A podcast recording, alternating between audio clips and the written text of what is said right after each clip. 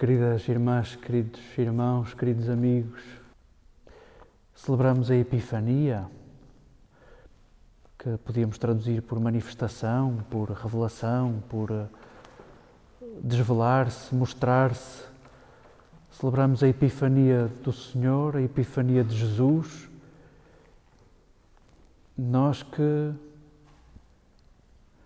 que não sabemos dizer uma palavra sobre isso nós que o buscamos, nós que também mendigamos sinais, nós que dificilmente o reconhecemos no, no comum do dia a dia, com dificuldade o ouvimos. Celebramos a sua manifestação e o que seria de nós se, se não celebrássemos este dia? O que seria de nós se não disséssemos uns aos outros que ele já nasceu e só faltas tu. Falta, falta cada um de nós despertar, acordar. Falta cada um de nós utilizar os sentidos que foram treinados no Advento, que nos prepararam a atenção e a surpresa. O que aprendemos no Natal, olhar para um Deus que decide nascer num estábulo. Este Deus surpreendente, queremos nesta festa reconhecer que Ele ainda vai manifestar-se na tua vida. Já manifestou, está a manifestar-se e ainda se vai manifestar. Queremos, queremos reconhecer que, que esta é uma tarefa comunitária. Reconhecer a Sua presença e de sermos uns para os outros também estrela, sinal possibilidade de encontro. Neste, neste dia, nesta festa, cabe muita coisa. Trazemos para este dia tanto mistério, tanto, tanto que nós não sabemos explicar, tanto que queremos saborear. Unimos-nos à, à Igreja do Oriente, à grande família que nós chamamos ortodoxa, para celebrarmos neste, neste dia da Epifania três grandes acontecimentos da vida de Jesus. Isto dele ser reconhecido e adorado por, por estrangeiros. Celebramos o primeiro sinal da sua vida pública, que João nos descreve e que nós conhecemos como as bodas de Caná, o casamento de Caná e celebramos o batismo de Jesus. Neste dia convocamos estes três, estas três epifanias, estas três manifestações. Um Deus bebê que não diz palavra, Jesus como vinho novo, naquela festa onde as seis talhas de pedra, que são símbolo da lei, estavam secas e Jesus se apresenta como o vinho novo, o vinho que é símbolo de alegria. Não só as talhas se encheram de água, não só Jesus mata a sede dos que o buscam, como é vinho, como é a alegria que buscamos. E, e um Jesus que, naquele silêncio daquele gesto batismal de João Batista, é-nos apresentado como o Filho muito amado. Porventura, e várias correntes dentro da teologia dizem que é a partir daí que, que Jesus toma consciência da sua missão, é a partir daí que Jesus sabe Messias, é a partir daí que Jesus sabe Filho de Deus vamos, não sabemos registar aquele momento em agenda nenhuma. Aquele momento não é da ordem do relógio, é da ordem de outro tempo. Os gregos têm duas palavras para dizer o tempo, o cronos e o kairos. O cronos é do cronómetro, é do relógio. O kairos é o que acontece. É um tempo pleno. E, e sim, uh, a missão de Jesus começa quando se sabe amado inteiro, e é isso que acontece conosco. No gesto simbólico do batismo, fomos envolvidos num amor inefável e a uma dada altura na nossa vida cai-nos a ficha de que de facto somos amados sem porquês, somos amados acima de qualquer razão, somos amados inteiros e isso muda a nossa vida. É a única força capaz de nos transformar, de nos converter, de nos mudar. É isto de nos sabermos amados e capazes de amar. Não é o medo, nem outra coisa que se pareça com medo que nos muda. É verdadeiramente a consciência de nos sabermos amados.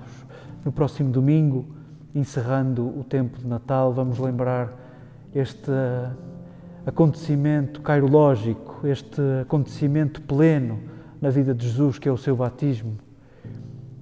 Queremos hoje saborear nesta, nesta solenidade da Epifania todos estes acontecimentos que são, que são luz de Jesus, são luz na nossa vida, querem ser sinal, querem ser piscar de olho, querem ser convite.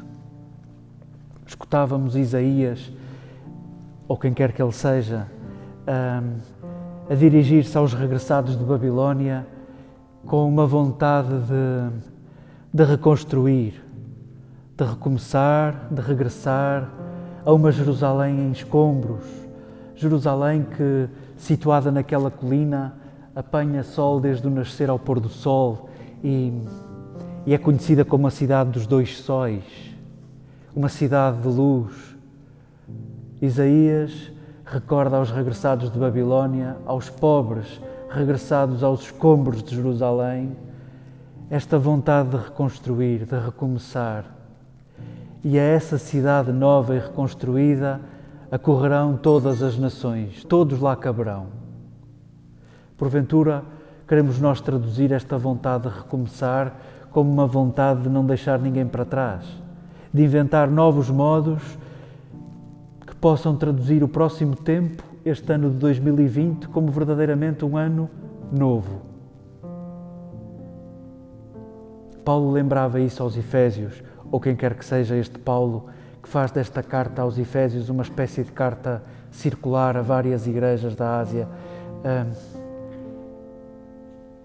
É um mistério, não conseguimos possuir a verdade de Jesus, mas ele apresenta-se a todos isto é um escândalo para os judeus, eles que se sabem nação eleita, povo escolhido.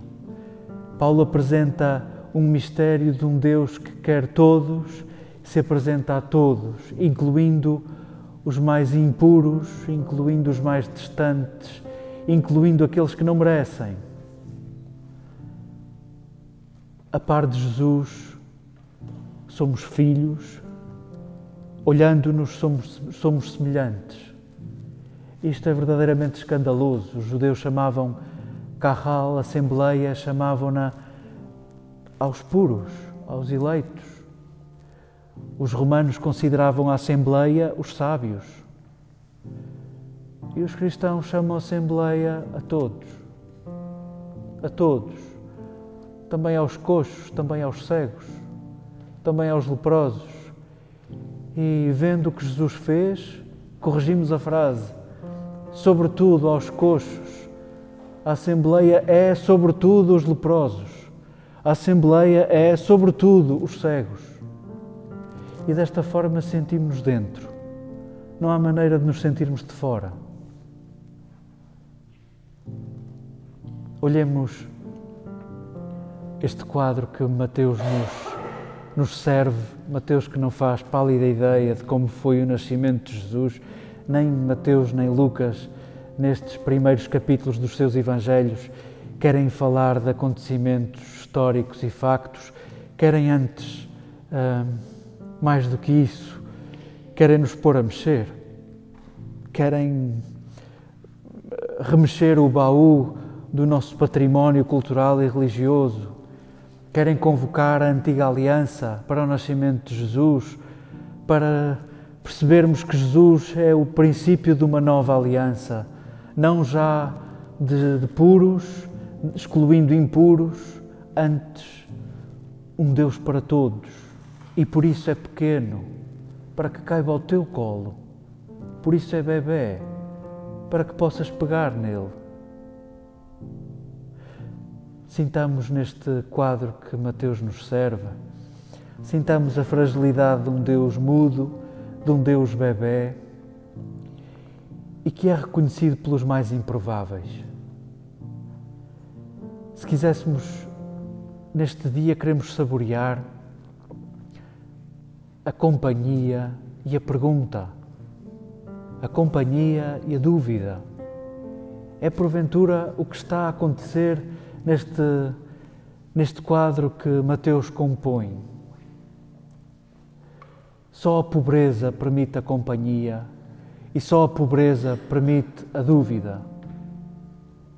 Só a pobreza permite reconhecer que eu preciso de companhia e que eu sozinho não consigo. E só a pobreza permite reconhecer que eu não sei e por não saber habita-me uma pergunta, habitam-me dúvidas. Naquela figura daqueles magos que nós inventamos que eram reis e que eram três, só nos é dito que são uns magos, mais próximos estão de uns freaks esotéricos, excêntricos, daquilo a que nós gostamos de gozar com o New Age, mais próximos disso são do que de reis. E naqueles freaks do Oriente, vemos a companhia e vemos a dúvida. E na companhia e na dúvida veem Jesus. E Herodes tinha tudo e não vê Jesus. Tinha tudo, tinha tudo. Tinha a lei, tinha a cidade, tinha o reino por conta dele, tinha os melhores. Reuniu todos os príncipes dos sacerdotes, todos os escribas, todos os que sabiam dizer alguma palavra, reuniu todos, tinha tudo. E escapa-lhe um acontecimento que Mateus quer que aconteça em Belém, por ser a cidade de David, aquele que conseguiu juntar as doze tribos. Aconteceu em Belém, que fica a 12 quilómetros de Jerusalém. Mateus o que nos quer dizer em ironia pegada e em gozo profundo, escapou uma coisa que aconteceu nas barbas de Herodes. Herodes tinha tudo e escapa-lhe um bebê. Herodes que conseguiu matar inimigos e tinha um exército poderosíssimo e os melhores hermeneutas do reino, escapa-lhe um bebê. Escapa-lhe um bebê. Escapa-lhe um recém-nascido, escapa-lhe que Deus possa habitar um bebê. Porventura, Mateus quer pescar-nos o olho dizendo: Bom, que não te escapa a ti, querido leitor, que não te escapa a ti. Aqueles freaks à volta de sinais, envolvidos em dúvidas, não sabemos quantos quilómetros, quantos milhares de quilómetros terão feito, encontram e reconhecem e adoram e oferecem, e, e vemos num gesto desmesurado o reconhecimento de o meu amado, o Senhor da minha vida, a luz da minha vida. Que neste dia possamos estimular-nos uns aos outros, na certeza de que não queremos que Jesus nos escape. Jesus não habita só e, porventura, nem sequer nelas nas nossas certezas. Não habita sempre nas nossas certezas e pode dar-se que não habite as nossas certezas, os nossos juízos, os nossos preconceitos, aquilo que damos por seguro. Pode dar-se que ele nasça 12 quilómetros ao lado. Pode dar-se que ele nasça nas tuas barbas e tu não o vejas. Que esta festa nos reconcilie com a pobreza, não aquela que, que nos é imposta essa queremos tanto fazer justiça, essa queremos tanto que a nossa generosidade possa eliminar essa pobreza que é imposta e que irmãos nossos carregam porque nós ainda não conseguimos fazer o que é preciso fazer. Falo da outra pobreza que é a nossa condição, de carentes, de fragmentados, de imperfeitos, de mendigos, de famintos, de incompletos que esta festa nos reconcilie com a nossa condição. As doenças que nos aparecem não, não são castigo, de um Deus omnipotente, são condição da nossa fragilidade. E Deus habita na nossa doença. E Deus habita no silêncio de quem mais sofre conosco.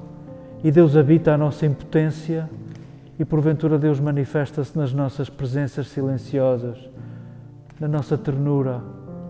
Porventura curamo-nos uns aos outros com gestos de perdão e de ternura que a nossa impotência permite gerar. Celebremos esta Epifania como, como a festa dos pobres, a festa daqueles que reconhecem-se carentes de companhia e se reconhecem habitados por, por perguntas, por dúvida. Que esta festa nos estimula a não desistir nem da companhia nem da dúvida, para reconhecermos a cada passo um Deus menino.